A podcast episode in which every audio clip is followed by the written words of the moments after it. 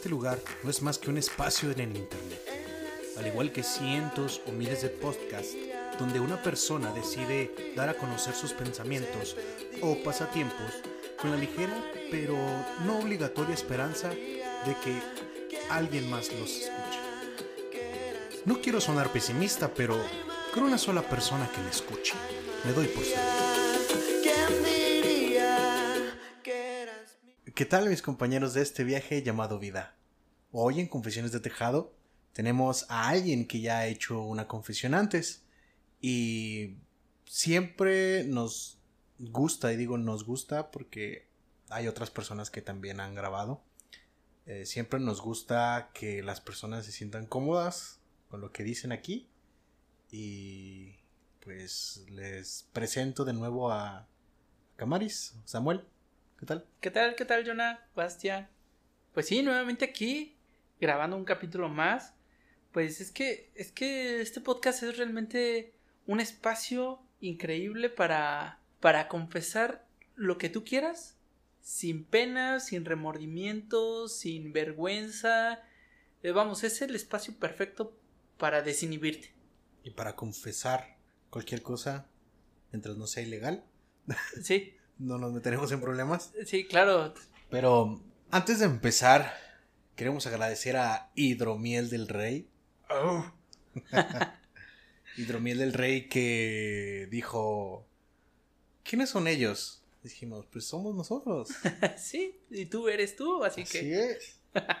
no, gracias a, Marco Tello y Hidromiel del Rey que, que están patrocinando este podcast.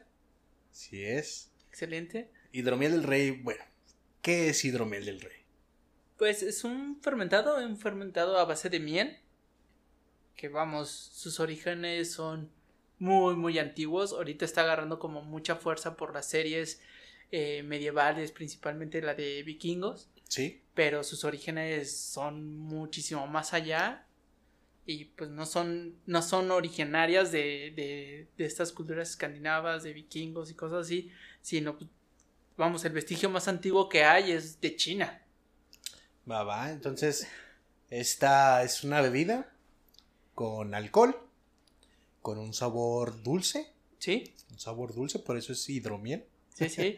y, y que, a, que a raíz de, de, esta bebida, pues se derivan muchas cosas, ¿no? Como la luna de miel para las, para las bodas. La luna de miel. Que pues era toda una luna donde bebían miel. Bueno, hidromiel. hidromiel. Los, los... O aguamiel que también. Ajá. ¿Mm? Que bebían hidromiel las, las parejas este, de vikingos para que nacieran niños fuertes, sanos y bueno. Entonces, después de esta breve introducción a la hidromiel, pues bueno, les recomendamos que puedan buscar en Facebook Hidromiel del Rey. Sí, sí, en Facebook y en Instagram Hidromiel del Rey, directamente con Marco Tello. Así es. Y aquí en este hermoso estado de Chihuahua, pues con un, con un servidor. Así es, para distribución, si ustedes quieren probarlo o quieren, ya lo conocen y quieren comprar una buena cantidad, surtirse de hidromiel, pueden contactar a Hidromiel del Rey o si están dentro del estado de Chihuahua, a Camaris. Sí, sí, me, me, en Facebook estoy como Samuel, Samuel García, Cazador de Dragones. Sí. Y en Instagram como Camaris86. Perfecto, muchas gracias, Hidromiel del Rey. Gracias, Hidromiel del Rey. ¡Eh! Muy bien, pues ahora sí, en este espacio, ¿qué palabras van a endulzar nuestros oídos ahora con tu confesión? Pues, híjole, algo que yo creo que nunca se me va a quitar, nunca en la vida, sin importar cuántos años viva aquí en Chihuahua. La caspa. Uh, sí, pero es por el gel. no, no, no. Yo creo que algo que nunca se me va a quitar va a ser eh, el, el, acento que tengo, que pues es muy característico. Yo no lo noto que lo tenga, mas sin embargo toda la gente aquí siempre me hace esa referencia. Ah, tú no eres de aquí, ah, tú eres de, eres del sur, ¿verdad? O cosas así me, sí. me, me comentan. Y yo creo que nunca se me va a quitar porque tenemos un acento como muy marcado y no sé, muy fuerte, que no importa qué estado vaya un, un capitalino, sí. eh, siempre este, siempre es reconocido. O sea, claro, claro, el acento de los capitalinos es reconocible en cualquier parte del país. Y fíjate que no solo en el país, te voy a contar una anécdota. Una vez estuve en una competencia en, en, otro país, en Europa, y allá ah, en Rumania hablan rumano. Allá, este, pues no es como un idioma muy común que la gente extranjera hable. Entonces, las, los organizadores de allá, como éramos una comitiva grande de aquí en México, decidieron conseguir a una persona que nos ayudara a interpretar, persona que hablara español. Y cuando nosotros estábamos esperándolo, llegó un chavo delgado, tenía acento colombiano, pero llegó, o de Ecuador, no me acuerdo dónde era, llegó y nos dijo, ¿qué onda, güeyes? ¿Son mexicanos? Ah, sí, somos mexicanos, pero, pero no somos de esa parte de México. Entonces, el acento chilango es, o capitalino es el, acento que identifica a México dentro de los países latinoamericanos. Sí, sí, sí, definitivamente. Entonces, pues yo tengo muy poco tiempo relativamente viviendo aquí en Chihuahua. Sí. en el próximo enero cumplo cinco años apenas. Ok. O sea, son cuatro años y medio más o menos. Sí, medio y medio. Y, y está, está muy padre porque aunque ya estoy acoplando sus palabras, sus modismos, todavía me cuesta mucho trabajo integrarlos a mi forma de hablar. Ok. A mi vocabulario, a mi forma de expresarme. Uno que ya se me está contagiando muchísimo es el de pantalonera. Pantalonera, claro. O sea, ya. Aquí no puedes decir pants. Sí, no, no, no. Tú dices, ah, me voy a comprar unos pants. Toda la gente, ¿qué? ¿Pan de qué? no, o sea, no, no es de aquí. Sí, Dice pants no es de aquí. Entonces, pantalonera ya, los, ya se está integrando a mi vocabulario. Pues que va del... La pantalonera es de la panza a la talonera. Sí, queda totalmente claro. El pants no sé de dónde a dónde vaya. no sé de dónde Mide exactamente lo mismo, pero Ajá, ¿sí? se llama pants. Y ese tipo de, de, de cuestiones e, enriquecen mucho a uno. Definitivamente enriquecen mucho. A mí me, me, me encanta vivir aquí. ¿Por qué? Principalmente por la tranquilidad. Tranquilidad. De hecho, de fondo se escuchan unos pajaritos. No sé si, si ustedes en este preciso momento los puedan escuchar, pero hay, un, hay unos pajaritos cantando. Es que son. Producción nos, nos tiene así de consentidos. Claro. Sí, claro. no, entonces, principalmente la tranquilidad. Eh, yo recuerdo de, recién que empezaba a trasladarme a ir al súper y cosas así en donde yo llegué a rentar, pues a tres cuadras estaba un súper, un súper pues bien surtido, pero si querías ir a Walmart o una cosa así, si estaba un poquito más lejos, o un Soriana, normalmente es en carro, porque el transporte no es como que llegue, sí llega a todos lados, pero no es como que lo encuentres tan fácilmente las rutas, ¿no? Y más si acabas de llegar. Y yo recuerdo perfectamente que traía mi iPod, porque soy fan de, del retro, entonces traía mi iPod y ponía, no sé, una canción del Mago de Oz. La que fuera, una larga, Finisterra, una cosa así. De verdad, saliendo de. Tomaba el Uber o el Didi y saliendo de mi casa le ponía play. No terminaba la canción. la primera canción y ya había llegado. Y para mí era sorprendente. O sea, era de no te pases. Qué hermoso sería. O sea, para mí sería, si yo fuera de un lugar donde el transporte durara mucho tiempo y llegara a otra parte donde dura menos, para mí sería maravilloso. Y de hecho, una, una vez me pasó algo parecido. Yo estuve en Delicias muy poco tiempo allá viviendo, pero si aquí crees que haces poco tiempo, créeme que allá te vuelves loco, te vuelves loco, loquísimo. Cinco minutos. No te creo. Te creo, ¿no? Cinco minutos, ya no, y aquí son 20 minutos, 30 nomás, 40 si vas demasiado lejos. Sí, pero 40 estamos hablando de que vas desde Riberas hasta el centro, o sea, Ajá. las últimas colonias allá lejísimos. Porque ni el aeropuerto, que en teoría está lejos, sí. está tan lejos que son 20 minutos para llegar al centro, a la zona centro. Del aeropuerto, ponle unos 25, ponle. Entonces, vamos, a mí lo que me impresionó llegando aquí a Chihuahua fue eso, sus calles tan amplias que tienen. Calles amplias, amplias. Amplias, amplias, que no importa que estén dos carros parqueados, uno de cada lado. Ajá. Caben otros dos carros, o sea, no te pases en la Ciudad de México. Pues o son colonias muy de muy, al, ajá, de muy alto nivel socioeconómico o caíste con suerte en una colonia de esas porque es imposible ver algo así. O sea, normalmente todos los carros están sobre la banqueta para que puedan pasar los carros. Ajá. Hay lugares así aquí. Sí, sí, obviamente como todo, ¿no? Pero pues vamos, yo llegué a hospedarme en una de las a rentar más bien a una de las colonias pues se podría decir ya viejas de aquí de Chihuahua, que es Santo Niño. Sí. Y pues ves que su estructura desde ese entonces siempre ha sido amplio. Ajá, sí. O sea, amplio. Sí, las calles de ahí están grandes. Sí, entonces yo me quedé de wow, o sea, no, y las casas están más grandes, o sea, te quedas de, ok, son seis casas para una cuadra, no te pases. Y es una cuadra de un tamaño considerable. Vamos, el primer choque el primer choque real que yo tuve fue el primer día yo llegué el lunes para trabajar directamente con todas mis maletas, con todo de pues ya te vas a mudar y pues, dónde vas a vivir, quién sabe, pero ya tienes que trabajar allá. La claridad del cielo, o sea, oh. no te pases. Eh, vamos, mi mi trabajo da de frente a una de las avenidas principales de Chihuahua, que es la Tecnológico. Ajá, sí, sí es. Pero tras eh, tras el edificio que le sigue, que es, las oficinas de la CFE, yo veía los cerros, tal cual así en enero, totalmente despejados, y el cielo azul, pero un azul que tenía años que no veía en la Ciudad de México. O sea, si dices, ok, sí, no, no estoy en la Ciudad de México ni de broma. No, ni cerca. Sí, o sea, lo ves claritito, o sea, dije, wow, parece que traigo lentes HD, ultra HD. ¿Quién prendió la alta calidad? Sí, sí, sí. ¿En qué momento pasó esto? A gastar más datos. y al, ver esas diferencias, en, o sea, tú recién llegaste lunes, llegaste nada más para presentarse a trabajar y saliendo. Saliendo, eh, pues obviamente toda la gente se me quedaba viendo raro, así de que con cierta desconfianza. Y con ese acento. Ajá, y con ese acento más. Y luego, pues yo trabajo en una, eh, soy cajero de una institución financiera. Entonces, pues más desconfianza todavía.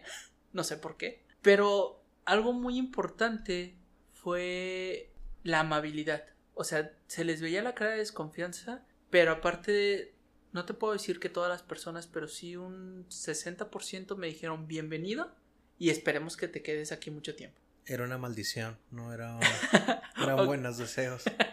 bueno, a mí se me hicieron muy, muy padre mi, mi jefe, de, el gerente de la sucursal, me dijo, aquí está mi número de teléfono, lo que necesites, para lo único que no te voy a echar la mano es para sacarte del, bote. del bote, pero de ahí en fuera lo que necesites, aquí estoy. Y me llevó a un hotel muy cerquita de la sucursal, muy, muy cerquita. Este, y ahí fueron mis primeras dos noches. Después, un compañero de, de, de socio de, de donde trabajo me ofreció su casa y se la renté cuatro o cinco días en lo que yo encontré una ya un departamento para mí. Digo, me pude haber quedado en la casa, pero el señor tenía ideas de venderla, una cosa así, pues, ¿para qué? Eh, encontré un departamento y toda la gente, ah, no tienes cómo moverte, yo voy por ti, llevamos tus maletas y aquí están las instalaciones, aquí está esto. O sea, muy, muy amables. Digo, no creo que en la Ciudad de México no se dé esa amabilidad, no he tenido que eh, utilizarla, pero sí me, me, sorprendió porque no me conocían. Nadie me conocía. No, nadie. Entonces, ni tenían alguna referencia de, de un amigo, de un compañero, algo, nada. O sea, yo llegué pues solo, totalmente solo, sin, sin ningún respaldo, por así decirlo. Y esa amabilidad fue sorprendente. Bueno, tú sabes, ahí en, en la 31, ahí en Santo Niño, pues está muy cerquita lo que es la ciudad deportiva. Y algo que también me sorprendió muchísimo ese choque de que, pues, ves chavas muy guapas. ¿Sí? Ves chavas muy guapas que tú dices, güey, esta chava ni, en su vida me va a voltear a ver ni me va a saludar. Así. Más sin embargo, tú pasabas, decías buenas tardes y te sonreían y te contestaban cuando eso no pasa normalmente en la Ciudad de México. Es raro que pase. Entonces, ese tipo de cosas, pues te llaman la atención y te ayudan como a integrarte, a sentirte bien. Sí, sí, sí parte, sí. Porque te sientes ¿cómo expresarlo? Bienvenido, te sientes abrazado, cobijado, por así decirlo. Calidez. Calidez, calidez, exactamente. Y vamos, en la Ciudad de México, pues ya no hay cero calidez, o sea, totalmente. Ves tú, es que estamos ya tan, tan enfocados en los tiempos, tan estresados con las rutinas, que ya no hay tiempo a decir un buenos días. Y no porque la gente sea maleducada o... No, no, no te fijas en eso, no tienes tiempo en eso. Tú, tú sigues tu rutina, tu camino y pues vas a gorro todo, vas a gorro todo el día. Vas a gorro.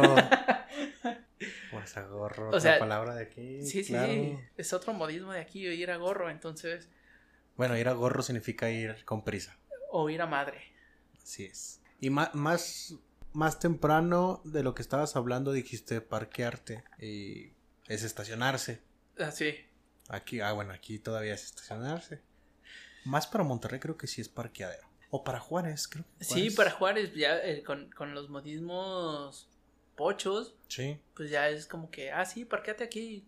el parqueadero. Ajá, el parqueadero.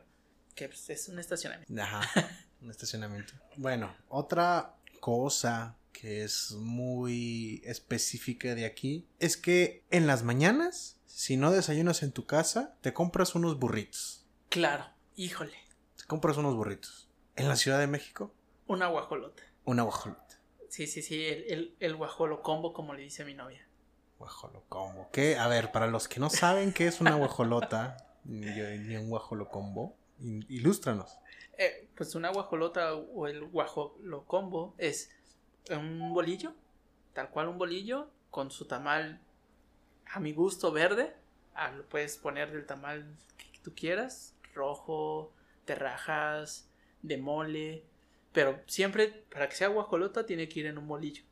Y el guajo, guajolo combo va con su champurrado a un lado o con su arroz con leche que benditos sean esos señores o esas señoras que hacen ese arroz con leche. A mí no me gusta el arroz con leche, pero a ellos les queda riquísimo. Y lo mejor es que no tiene arroz. O sea, sabe arroz, No pero tiene no tiene arroz. arroz. O sea, no tiene Para arroz. que rinda, Sí, para que rinda. Les da el sabor a arroz, pero no tiene arroz. Entonces es espectacular. Muchos me van a linchar, pero sí me gusta el arroz con leche con pasas. Perdón, me gusta el arroz con leche con pasas. Bueno, creo que el capítulo de hoy va a terminar muy pronto. no, no, o sea. Pues es que de niños así me lo preparaba también mi mamá, pero en algún momento se me desarrolló esa. ese no gustar las pasas remojadas, Ok. pero por su textura, no por su sabor. Yo no siempre que como arroz con leche como con pasas, pero si me sirven un arroz con leche con pasa, lo como. Es que es más para postre, ¿no? Y canela. Sí, sí. Espolvoreada la canela, arriba, qué rico, sí. Arriba, sí. Ah, deberíamos hacer arroz con leche. Que conseguir arroz. Sí. Ah, Wow. Qué bueno que no estamos en Venezuela. Ah, qué bueno, podemos ir a un Soriana. Aquí se, aquí se hay arroz. Bueno, eh, también entiendan, señores y señoras y demás seres no, no binarios, un pan blanco no es lo mismo a un bolillo. Se parecen, son primos, pero no son iguales. No lo son. Hasta se preparan con la misma masa, pero algo tiene que no lo son. No, no es lo mismo. Y no es como que, ay, sí, qué asco, masa con masa. No, momento, uno es harina y el otro es maíz. Entonces, los sabores son diferentes. Porque normalmente toda la gente, principalmente del norte, es, no manches, ¿cómo puedes comer eh, masa con masa? ¿Qué te sabe eso? Uy, es que no es la misma masa. Una es harina de trigo Tiene y la otra es sabor. maíz, o sea. Tiene diferente sabor. Y pues es- es- sabe riquísimo y es nuestro desayuno. O sea, vamos, yo creo que, que el capitalino o el chilango, como malamente nos llaman, eh, Chilango. ¿A poco te molesta? Chilango. la verdad es que no, la verdad es que no. Pero el contexto es diferente de, de- de ser chilango. Pretextos chilango. Pero eh, en- siempre buscan una, una- ideas para comer rico, barato y fácil de transportar. Esa es la clave, que sea fácil de llevarte. Sí, yo no sé, no sé cuánto tiempo tengan, yo los descubrí hace seis años. Taquitos dorados, bueno, flautitas como se les dicen aquí. Flautitas. Taquitos dorados en vaso. Y se me hizo la cosa más increíble porque no importa en dónde trabajes, Tengo ganas de probar eso. es algo impresionante porque yo soy fan de los tacos dorados, de las flautitas y de Sí. todo lo que se le parezca. Chilaquiles, enfrijoladas, enchiladas, todo me fascina. Y es una manera muy cómoda porque puedes ir caminando, ahora sí que sopeando tu, tu flautita, Ajá. tu taco dorado en la salsa, en la crema y la lechuga que seguramente deben ir en el vaso agua la boca. y comerlo. O sea, sí, a mí también. Es que es una idea impresionante. yo, yo repito, esa es la, pienso que esa es la clave, que sea fácil de transportar. Deja tú lo barato. Es fácil de transportar porque allá estás gran parte del tiempo en transportándote. Sí, sí, sí, trasladándote. y, y llevas mochila y otras cosas, entonces como para estar cargando ahí otra torta o algo así. El topper. De... Ajá, entonces sí, es un lío. Entonces, el hecho de que llegues rápido a un puesto y pagues 20 pesos y te den tus, tus tacos, Ajá. en 5 minutos te los comes y listo. Y pagas sigue, y te vas. Sí, sí, claro. Yo creo que lo. No sé si salió un capítulo en estos de, de- En este programa que salió de Netflix de taco. Sí. No, no me acuerdo cómo se llama. No sé si hubo Sí. algo referente a los tacos dorados. Las crónicas del taco. Creo- No, no la he visto completa, no sé si. Yo, yo en la segunda temporada me perdí. Pero. Pero sacan mucho de, de, de, de esa necesidad que hay en, en el centro del país principalmente. Y cómo toda la influencia de todos los estados siempre cae en el centro del país. Y es impresionante, o sea, en la Ciudad de México encuentras carne asada, encuentras cochinita pibil, encuentras... oye, vamos a hablar de carne asada. Voy a poner brusco. yo sé que es, yo sé que es como que la parte sensible de Chihuahua y de Sonora y de Monterrey, pero la hay. ¿Y sabes qué es lo importante? Que hay embajadores de ustedes ah, claro. haciéndolo allá. Sí. Entonces, vamos, es, es increíble. Pero carne asada, no sé si nada. No, asada, asada. Sí, Sí. porque la asesina es totalmente diferente y es de otra región del país. Es, es Y que... tampoco vistecizas. Ah, sí, claro. Porque yo recuerdo a un video de un comentarista o, o conductor de noticias de TV Azteca diciendo, eh, vean, ya estamos aquí haciendo nuestra carnita. Y pobres bisteces así, bien, Bien feitos, ahí, sí, bien sí. feo. Me dio tristeza. Es muy curioso, es muy curioso eso. Porque nosotros hacemos carne asada con los cortes que nos venden allá, ¿no? Sí. ¿Y qué es lo más común? Que vas a la carnicería del mercado, pues compras bisteces. O bisteces de costilla, que es como lo más común para hacer una carne asada. Porque ya si, si, si quieres un corte o una cosa así, una sale un poco más caro y pues son cortes gruesos. Y aquí no, aquí son chuletas. Y la chuleta es Ah, la medida exacta para hacer una carne asada. Claro. Porque no está tan grueso como un corte de carne. Sí, esos llevan otro procedimiento. Ajá. Y no está tan delgado como un bistec. Entonces, vamos, las chuletas es la cosa más maravillosa. Pero hacemos mucha carne asada nosotros con nuestros recursos. recursos hacemos mucha carne asada en la Ciudad de México. Entonces, algo que me pasó aquí es de, güey, ¿cómo es que eres de la Ciudad de México y prendes bien rápido el carbón? O, güey, ¿cómo es que eres de la, de, de- del sur y te queda bien buena la carne asada? Pues porque lo hacemos. No con la calidad de carne como aquí en el norte, pero lo hacemos. Pretextos de chido. Ap- aprendió en tutoriales de YouTube en el camino. Con, con este Oscar, ¿no? Con Oscar, sí, en la capital. Y también algo característico, yo creo, de esta parte, o más bien del norte, es que con las carnes asadas son carnes asadas, no hay pollo por medio, Pues yo nunca he estado en una con pollo. Ah, entonces, ¿soy el único? ¿Ustedes tampoco? No, Sí. no sé, tú me llevaste pollo en una carne asada que hicimos en mi casa. Sí, porque... Y terminamos botaneándolo al final después de haber comido. Porque ya no había carne. Somos pollo. Entonces, esa diferencia de ritmos de vida fue un cambio muy drástico para ti. Sí, De, de tener que salir unas dos, tres horas a o cuatro antes de, de una cierta hora de compromiso a decirte, falta una hora, todo alcanzo a tirar flojera y luego a bañarme y me voy. sí, eh, vamos. Obviamente yo no tenía carro cuando recién llegué aquí a Chihuahua, pero no se me hacía lejos, o sea, donde ya estuve rentando por un año, era atravesar la, la ciudad deportiva, que son como unos, no sé, 400 metros, más o menos. Bueno, depende por dónde lo vas a Sí, de, de un lado, del lado de la tecnológico, o sea, era División del Norte a Pascual Orozco, Sí. Y todavía caminaba otras 3, 4 cuadras y me hacía 25 minutos. Entonces yo entraba, yo entraba en ese Y, momento. y me da flojera ahorita caminar 25 minutos. Ya, ya sé, eso también es algo que descubrí. Que allá en la Ciudad de México, en el Estado de México, decimos, ah, sí, es como un kilómetro. Pues mejor me voy caminando, güey, llego más rápido. Ajá. Porque en lo que te subes a tu carro, le das la vuelta, te integras a la avenida y demás, se te echan media hora, 40 minutos. Y eso me recuerda a otra anécdota. estábamos en otra competencia en México, hemos tenido varias ahí, pero en esa en específico íbamos varios y, y una persona de- del evento nos dijo, ah, no, pues aquí está la estación del metro cerca, yo también voy por allá, síganme, ah, ok, y caminábamos, y caminamos, y caminamos, y nosotros, no manches, ¿dónde está la estación? Y caminamos como 40 minutos, no, no, como unos 30 minutos, no tanto. Y nosotros estábamos de, no manches, ¿dónde está la estación? Y, pues aquí está cerquita. No manches, eso está lejísimos. eso no estaba cerca. Bueno, a lo mejor para ustedes sí, Sí, sí, claro. pero para nosotros no, en 20 minutos, no, hombre. Entonces, eh, es- son ese tipo de, de cuestiones. Ahorita sí, si me, ya con, con mi camioneta, si me dices, pues vete de la división del norte a tu trabajo caminando. Nah, güey, mejor tiro hueva otros 20 minutos y me voy en la camioneta que me hago 10. Sí, Definitivamente. Y, y es, es ese clic que se me va dando de, de cómo me estoy integrando más a, a su ritmo de vida. Porque antes yo hacía todo caminando, porque decía, güey, ¿para qué tomo el Vivebus, que es como el Metrobús de la Ciudad de México? Ajá. ¿Para qué lo tomo si son de donde vivo al centro? Son dos kilómetros y medio, tres. No necesito tomar un transporte, hago media hora caminando. y me iba caminando al centro. Ahorita si me lo dices, pues igual me voy caminando, pero porque para mí es un pedo encontrar estacionamiento.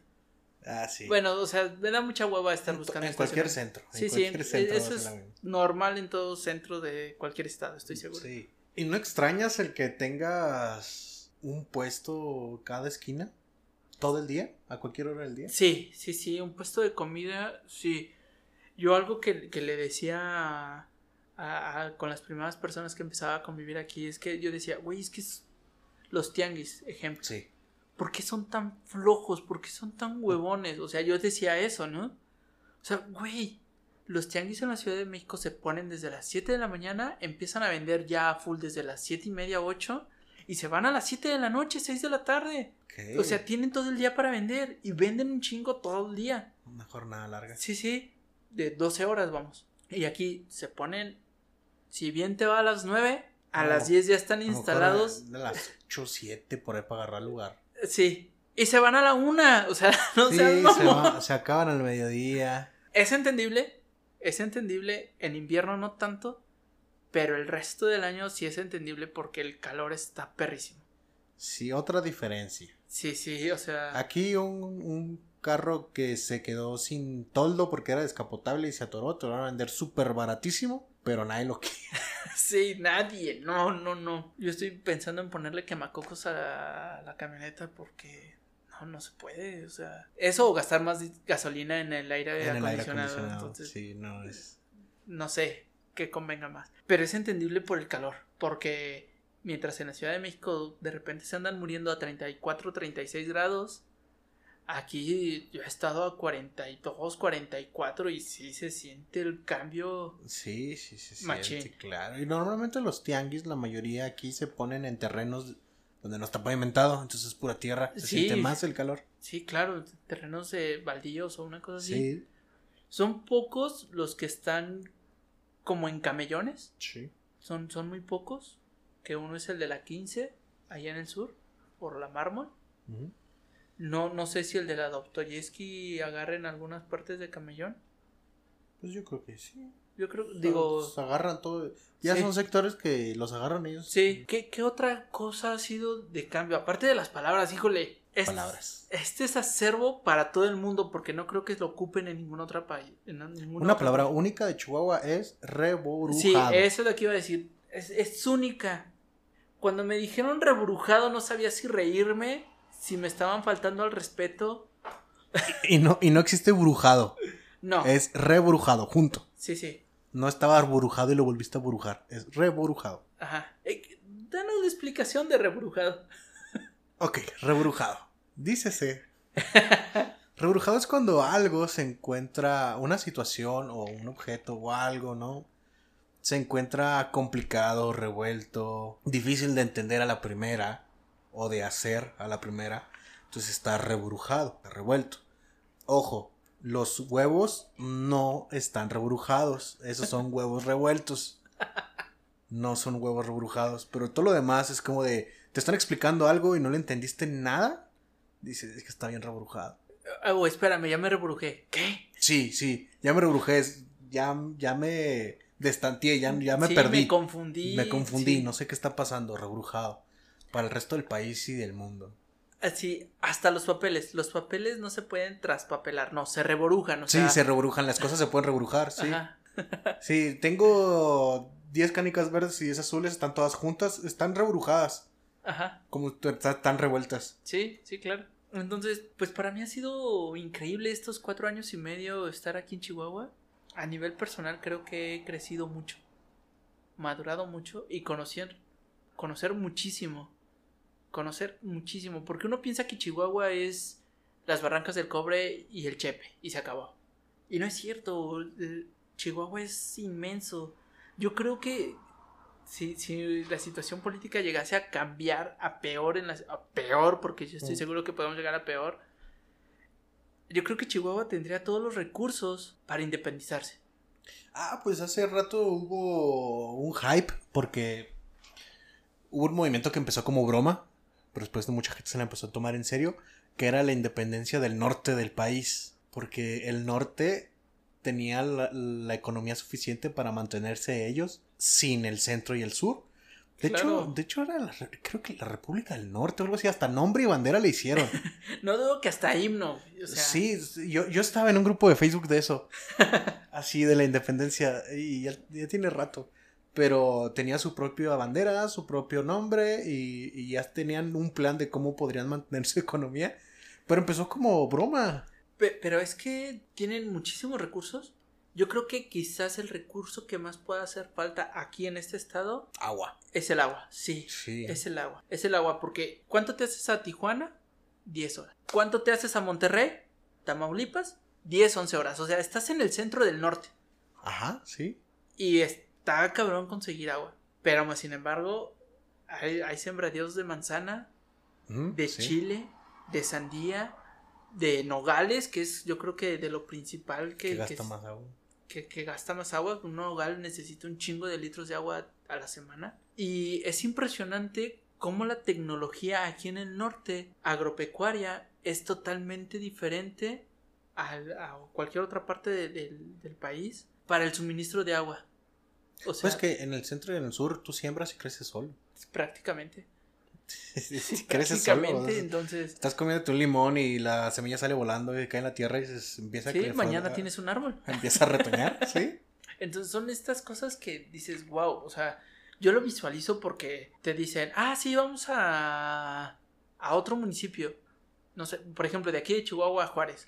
Güey, son seis horas. Bueno, si, si vas lento. Muy, si vas muy rápido, puedes hacerte tres horas. Tres, cuatro horas. Sí. Así, rápido. Sí. Pero es lo que te haces de la Ciudad de México a Acapulco. Sí, yo también, yo envidio de eso de, de otras partes porque pues Chihuahua en México es el estado más grande. Entonces, en otros estados tú viajas tres horas o dos horas y ya saliste. Estás Ajá. en otro lugar y cambia el paisaje y todo. Y aquí no, avanzas dos horas y no llegaste a ningún lado. O sea, estoy Ah, a dos horas, está cerquita. O sea, hay lugares más lejos todavía que Juárez de aquí Sí, que sí. colindan ya, por ejemplo, creo que es eh, Prajeisque Guerrero. También está muy Ajá. lejos. Aquí puedes viajar unas. Y luego el, eh, en la sierra, que son muchas curvas, te haces más Sí. tiempo. Entonces te puedes viajar unas seis horas, siete horas, y aún sigues en Chihuahua. Es que es- te digo que Chihuahua se podría independizar tranquilamente. Y no es que mete ideas. no es que estamos metiendo una idea ahorita. Pero es impresionante porque simplemente cuando llegas a Krill, o sea, ves arbolitos y mezquites y así, el terreno muy árido. Llegas a Krill y, güey, pinos acá enormes. sí, toda la sierra. así de, ah, cabrón, ¿en qué momento cambié de estado? Pero no. Pero no, o sea, sigue siendo el mismo estado. O sea, los municipios aquí son enormes. Obviamente, si se independizaran, estaría bien recortar unos que pues, están más chiquillos, que están más cerca. que se unan a otros. sí, sí. Lo que pasa es que están muy separados. Por ejemplo, este Oaxaca tiene un montón de municipios, tiene muchísimos municipios. Pero es que son como Muchísimo. colonias de la Ciudad de México. o Ajá, sea, o sea, son muchísimos municipios. Y aquí son men, muchísimos menos, pero son extensiones más grandes. Hay muchísimos campos vacíos. Sí. Gracias, gracias Chihuahua por tener tanto campo libre. Aquí todavía puedes construir casas, en México es para arriba. Sí, sí, sí. No, definitivamente, el que compra una casa... Ya no puedes construir para los lados, es para arriba. Sí, comprar una casa es porque ya es a terceros. No creo que en, en, la Ciudad de México todas las casas están hacia afuera, hacia Ojo de Agua, Ecatepec, Zumpango, todos esos terrenos, eh, municipios colindantes en el Estado de México, que ya no están en, en, en lo que antes era el sí. DF, ya están pues rodeando a, al, al DF y este pues es lo que hay, ¿no? Pero te haces tres horas de camino. Ah, tráfico. sí, sí, o sea, sí. cañón. Y aquí tres horas de camino y llegaste a dos municipios diferentes. Sí. O sea. ¿cuánto tiempo te haces a Cuauhtémoc? Unas dos horitas ¿Dos por horas? la vía larga. Por la vía libre. Ajá. A Delicias igual, dos horas. Bueno, puedes hacer 40 minutos o menos. sí, sí. Porque son muy pocos kilómetros, ¿verdad? Pues si te vas tranquilo, te avientas una... Depende de qué parte de Chihuahua salgas. Pero de aquí que llegues a la salida, más el tramo de carretera, puedes aventarte quizás dos horas. Pero si cuentas de saliendo de Chihuahua, puedes hacer 40 minutos o una hora si vas tranquilo. Simplemente Aldama. ¿Aldama? Pues no manches, ya debería ser otra colonia de. Aldama, hombre. O sea, viajar a Aldama es viajar a ningún lado, no, hombre. Pero el chido de Aldama son sus balnearios. Balnearios Aldama, sí. Bueno, en el, en sus albercas. Sí, Ajá. sí, sí. Las albercas. Sí, porque aquí no hay balnearios, hay albercas. Eso sí, esa, esa balneario tal, pero esas son las albercas. Ajá, sí, son las albercas. Las albercas. En, uh, Santa Eulalia. Santa Eulalia sí, pues sí está lejos, sí, sí. ¿Sí? ¿Se te hace lejos? O sea, más No. que Aldama, sí. Bueno, sí. Pero por la forma en que tienes que llegar, que le Ajá. tienes que rodear un algo, sí, ¿no? sí, sí. Pero vamos, es, ese es lo Pero a veces un dominguito dices, ah, vamos a Santa Eulalia, vamos a Santa Ajá. Isabel, vamos y venimos. Sí, claro. Y el, el- y cambia mucho la, la, la forma del lugar. O sea, si tomamos como base Chihuahua, Chihuahua capital, ir a otro municipio es ir a otro lado totalmente. O sea, obviamente vas a otro lado, ¿no? Pero me refiero a, a geológicamente es totalmente diferente. Sí, es que están, están retirados ge- geográficamente, están Sí. retirados. Entonces es impresionante toda esa riqueza que tiene Chihuahua. Nunca, se, nunca he podido subirme al Chepe. En cuatro No, años y no, medio yo no me... tampoco. Ah, O sea, está aquí, pero Ajá. no todo el mundo ha viajado. En... Y ahorita, no sé si esté, estaba caro.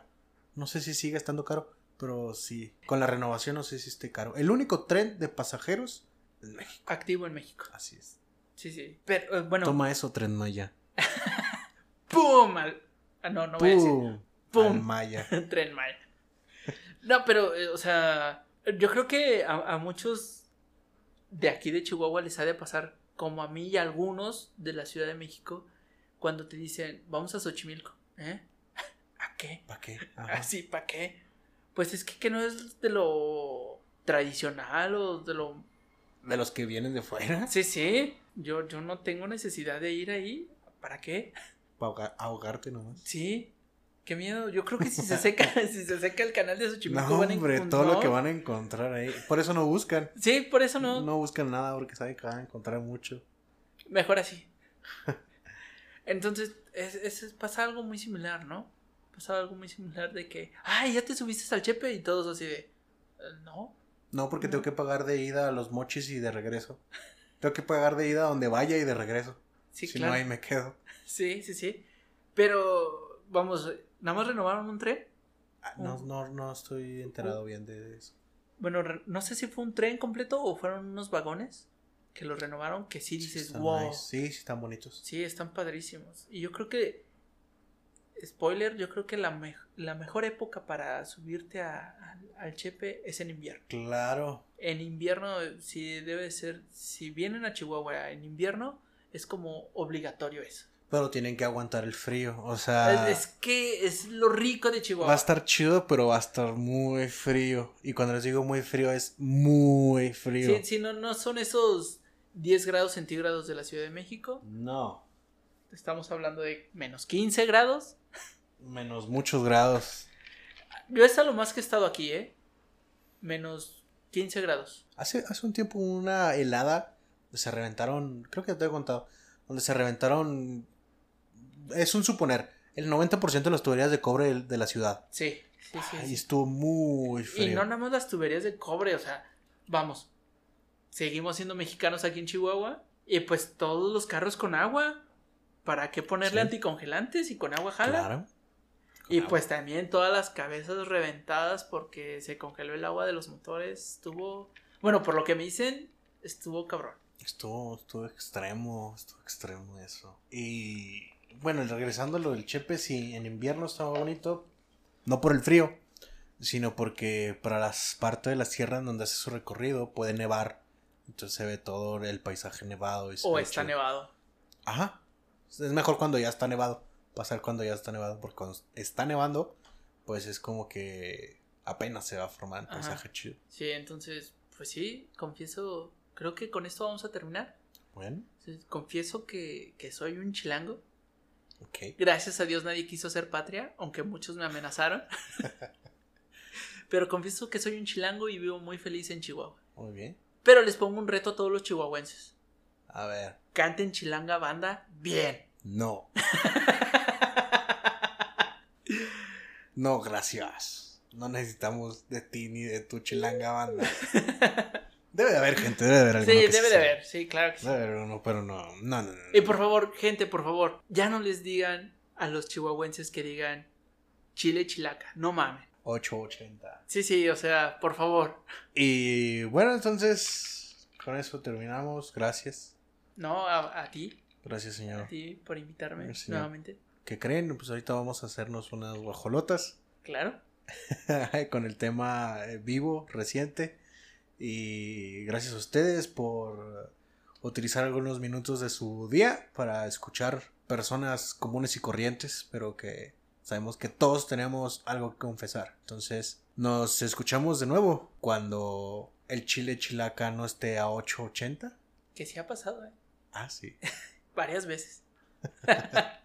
Nos volvemos a escuchar cuando se acaben las guajolotas en Qué el tejado.